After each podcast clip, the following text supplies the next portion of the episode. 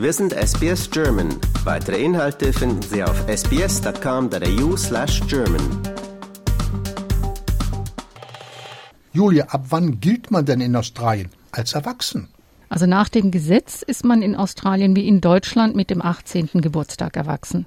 Dann erst darf man hier Tabak und Alkohol kaufen und konsumieren und auch Glücksspiel ist dann erlaubt, ebenso wie heiraten.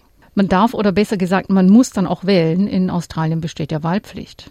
Und nachdem das Kind 18 geworden ist, haben Eltern oder Erziehungsberechtigte nach dem Gesetz keine elterliche Verantwortung mehr für ihr Kind. Das Kind gilt dann als unabhängig. Das bedeutet, dass es für sich selbst und sein Verhalten verantwortlich ist und nicht mehr die Eltern. Vorher sind sie in manchen Situationen nach dem Gesetz nur eingeschränkt geschäftsfähig. Zum Beispiel beim Kauf oder Verkauf von Waren, also beim Abschluss eines Vertrags. Solche Verträge mit Minderjährigen sind bindend, wenn sie Waren des täglichen Bedarfs betreffen. Also Waren, die für das Leben von Minderjährigen und deren Bedürfnissen zum Zeitpunkt des Verkaufs geeignet sind. Das ist natürlich ein etwas dehnbarer Begriff.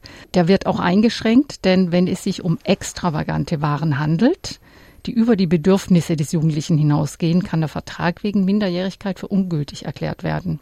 Also extravagante Waren sind dann die Handtasche für 5000 Dollar wahrscheinlich. Julia, du hast gesagt, dass es hier erst mit 18 erlaubt ist, Alkohol zu trinken. Aber ich darf doch sicher zusammen mit meinem 16-jährigen Teenager zu Hause während des jetzt kommenden AFL-Finales ein Bier trinken, oder? Also streng genommen darfst du das nicht, denn das Alkoholverbot für Minderjährige gilt auch in Privaträumen. Du als Erziehungsberechtigter darfst deinem eigenen Minderjährigen schon ab und an mal ein Bierchen gönnen. Das gilt aber nicht für die gleichaltrigen Freunde deines Teenagers. Mhm. Dazu brauchst du die Genehmigung der Eltern und das am besten schriftlich. Doch das ist in den verschiedenen Staaten und Territorien auch unterschiedlich geregelt. In den Northern Territories beispielsweise muss ein verantwortungsbewusster Erwachsener immer dabei sein, wenn Minderjährige zu Hause Alkohol trinken. Und in Western Australia kannst du mit einer Strafe von bis zu 10.000 Dollar rechnen, wenn du gegen die Regelung verstößt. Und wie sieht's mit dem Führerschein aus? Den können die Jugendlichen jedoch schon mit 16 machen, oder? Ja, das stimmt.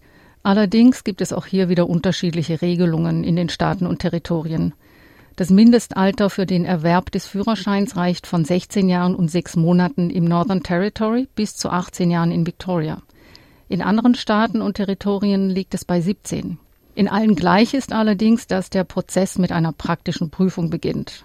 Wenn diese bestanden ist, bekommen die Teenager diese sogenannte Learner's License und damit darf ein Erwachsener dem Jugendlichen dann Fahrunterricht geben. Insgesamt müssen das 120 Stunden inklusive 20 Nachtfahrten sein. Zwischen Erhalt dieser Learner's License und der Fahrprüfung müssen mindestens zwölf Monate liegen. Nach bestandener Fahrprüfung bekommt dein Kind dann den vorläufigen Führerschein zusammen mit dieser P-Plate, die wir so oft an den Autos sehen. Und sag mal, im Leben läuft ja nicht immer alles geradlinig. Ab wann ist ein Kind in Australien denn strafmündig? Ja, das ist ein kontroverses Thema, das auch ganz viel diskutiert wird hier. Das liegt in Australien nämlich bei zarten zehn Jahren. Damit hat Australien eines der niedrigsten Strafmündigkeitsalter der Welt. Der weltweite Durchschnitt liegt nämlich bei 14 Jahren. Um einer Straftat im Alter von 10 bis 13 für schuldig befunden zu werden, muss allerdings nachgewiesen werden, dass das Kind zu diesem Zeitpunkt wusste, dass sein Verhalten ernsthaft falsch war. Ab 14 Jahren ändert sich das und das Kind wird als vollverantwortlich betrachtet, wenn es gegen das Gesetz verstößt. Und wenn junge Menschen über 18 Jahre gegen das Gesetz verstoßen, dann werden sie vom Gericht wie Erwachsene behandelt, so wie in Deutschland auch. Und wie sieht's mit dem Geldverdienen aus? Ab wann können die lieben Kleinen endlich ihren Unterhalt selbst verdienen? Also generell und mit geringen Einschränkungen dürfen sie das ab 15. Allerdings können Sie unter bestimmten Bedingungen schon ab elf Jahren eine bezahlte Stelle annehmen. Allerdings darf das nur leichte Arbeit sein, also zum Beispiel Botengänge, Büroarbeiten, Gartenarbeit, Zeitung austragen oder aber auch als Verkäuferin arbeiten. Auch gibt es Einschränkungen, was die Arbeitszeiten angeht. Also wenn die noch zur Schule gehen, dann dürfen sie nicht während der Schulzeit arbeiten und auch nur so viel, dass ihre Schularbeit nicht darunter leidet. Auch die Stundenanzahl ist gesetzlich festgelegt. So darf während der Schulzeit nicht mehr als drei Stunden pro Tag und nicht mehr als zwölf Stunden pro Woche gearbeitet werden. Während der Schulferien sind das nicht mehr als sechs Stunden pro Tag und nicht mehr als 30 Stunden pro Woche. Dies gilt inklusive Pausen. Auch was die Arbeitszeit angeht, gibt es Einschränkungen, wenn das Kind noch nicht 15 ist. Es darf nicht vor 6 Uhr morgens und nicht nach 21 Uhr arbeiten. Keine Altersbeschränkungen gibt es allerdings für die Beschäftigung von Kindern in einem Familienbetrieb oder in der Unterhaltungsbranche. Interessant, in der Unterhaltungsbranche. Hm. Sag mal, ähm, gibt es sonst noch etwas, was unsere Teenager dürfen, wovon wir Erwachsene nicht unbedingt etwas wissen? Ja, das gibt es. Und zwar dürfen Kinder ab 14 ein eigenes Bankkonto eröffnen. Davor dürfen sie das nur gemeinsam mit einem Erziehungsberechtigten. Und Kinder können in jedem Alter einen Arzt aufsuchen, ohne dass ein Elternteil oder ein Erziehungsberechtigter dabei ist. Ab 14 können sie sich auch in einfache medizinische Behandlungen einwilligen und bestimmen, was in ihre Gesundheitsakte aufgenommen wird und wer Zugang dazu hat. Mit 15 Jahren können Sie auch Ihre eigene Medicare-Karte erhalten. Ab 16 können Sie in medizinische und zahnmedizinische Behandlungen einwilligen, wie es auch Erwachsene tun.